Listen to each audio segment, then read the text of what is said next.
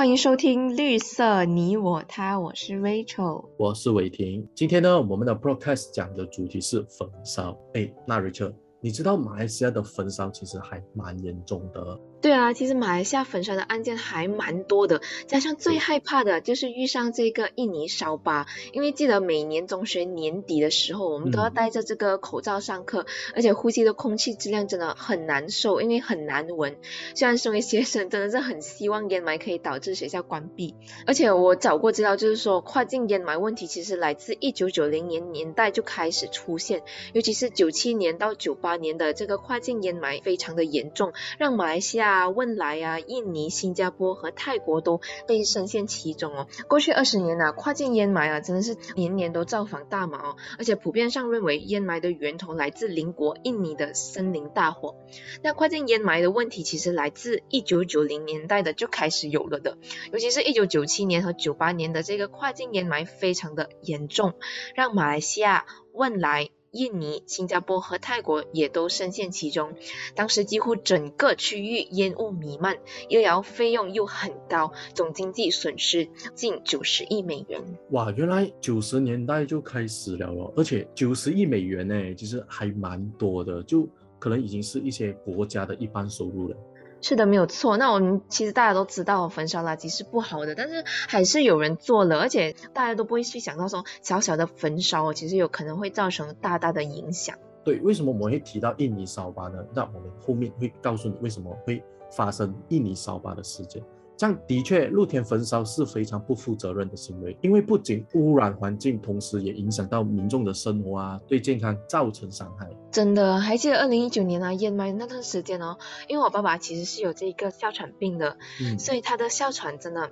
算是属于严重，那时候真的是药物啊，那些都不离身啊，就是都要带着出去。而且现在没有烟霾的时候哦，他一天都可以，或者一天一个月不用药也没有关系，所以可以看到它的差别真的是很大的，只是看他情况复发才用而已，而不像烟霾那个时候哇，真的是很严重的频繁使用药物。对啊，虽然烟霾真的是真的很危险，说真的，如果你发现有人这种公开焚烧垃圾啊，大家可以拨打一个环境局的热线或者天然资源环境局的投诉电话零三八八八九一九七二零三八八八九一九七二或者投诉热线一八零零八八二七二七一八零零八八二七二七，因为在一九七四年的环境品质法令下啦，露天焚烧者可以罚不超过两千块，其实还蛮多的。如果环境局呢将露天焚烧者控上法庭，一旦罪成，会面临五十万令吉的罚款，或者坐牢不超过五年，或者两者兼施。哦，原来是有这个法令的哦。因为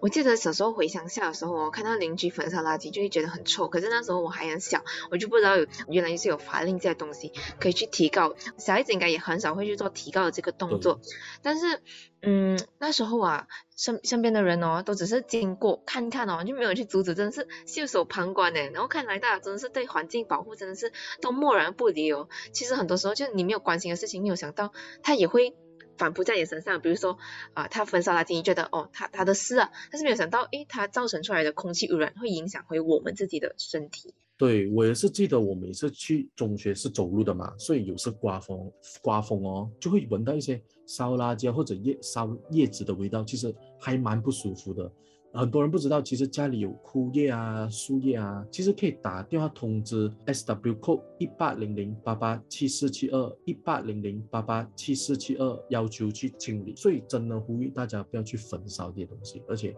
加上这些露天焚烧啊，会常常引发住宅、草丛、森林火患，尤其马来西亚这么炎热的时候，呃，更容易发生哦。然后露天焚烧其实会释放一些污染物啊，所以也会造成地球的臭氧层逐渐的减少，反而导致全球气温升高。呃，比如今年发生的澳洲森林大火啊，洛杉矶、希腊森林大火，而且连最冷的俄罗斯啊，最近也发生森林大火。所以不要只是以为只是烧屋子前面的垃圾只是一个小事，其实还蛮。严重的。是啊，小小的垃圾焚烧真的不容小觑。而且其实啊，经过研究，有许许多多可以减少焚烧的方法。除了刚刚啊伟霆啊有提到的这一个拨打电话呢，我个人认为非常重要的一点就是把环保、把环境教育呢引入校园。因为其实早期环境教育在生活，我们的生活真的是不太被重视，因此很多年长的长辈啊，尤其年长的长辈哦，不会想到哎，其实环境跟我们人类是共存的。而且他们不只是年长长辈啊，也是很多人就保持着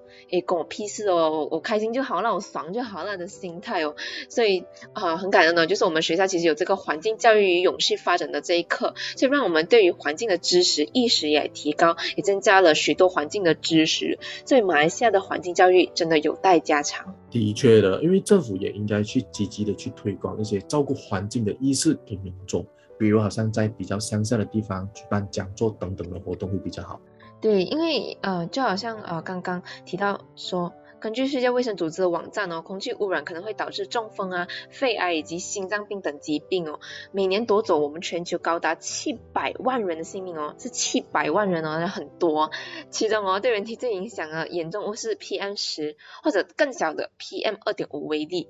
而且好像刚刚伟霆有提到是林火嘛，所造成的烟霾哦，就很多很多的 PM 二点五微粒。所以如果我们长期暴露在这种高浓度的 PM 二点五微粒中哦，会增加心血管疾病啊。啊，呼吸道疾病啊，以及肺癌的风险。而孕妇，尤其是孕妇要小心哦，因为会导致早产啊，生出瘦小婴儿，或者影响儿童神经发育及认知功能等等。所以，我们真的不可以小看它的危害力啦。其实我曾经也听到老师提过，我们早期的人类其实没有那么多疾病啊，打喷嚏等等的，就情况真的很少见。但现在随着工业的发展，我们的人类的身体也逐渐不比以往更好。而且现在的身体也会觉得，哎，打喷嚏、感冒都是小疾病，所以我们在这里应该再次提醒各位，保护环境，人人有责，为了自己，为了地球，加油吧！对，希望我们一起用鼓掌的双手来做环保。今天的 podcast 分享来到尾声了，那下个礼拜也记得留守，星期一十点的绿色你我他，同样给你十分钟的环境小知识，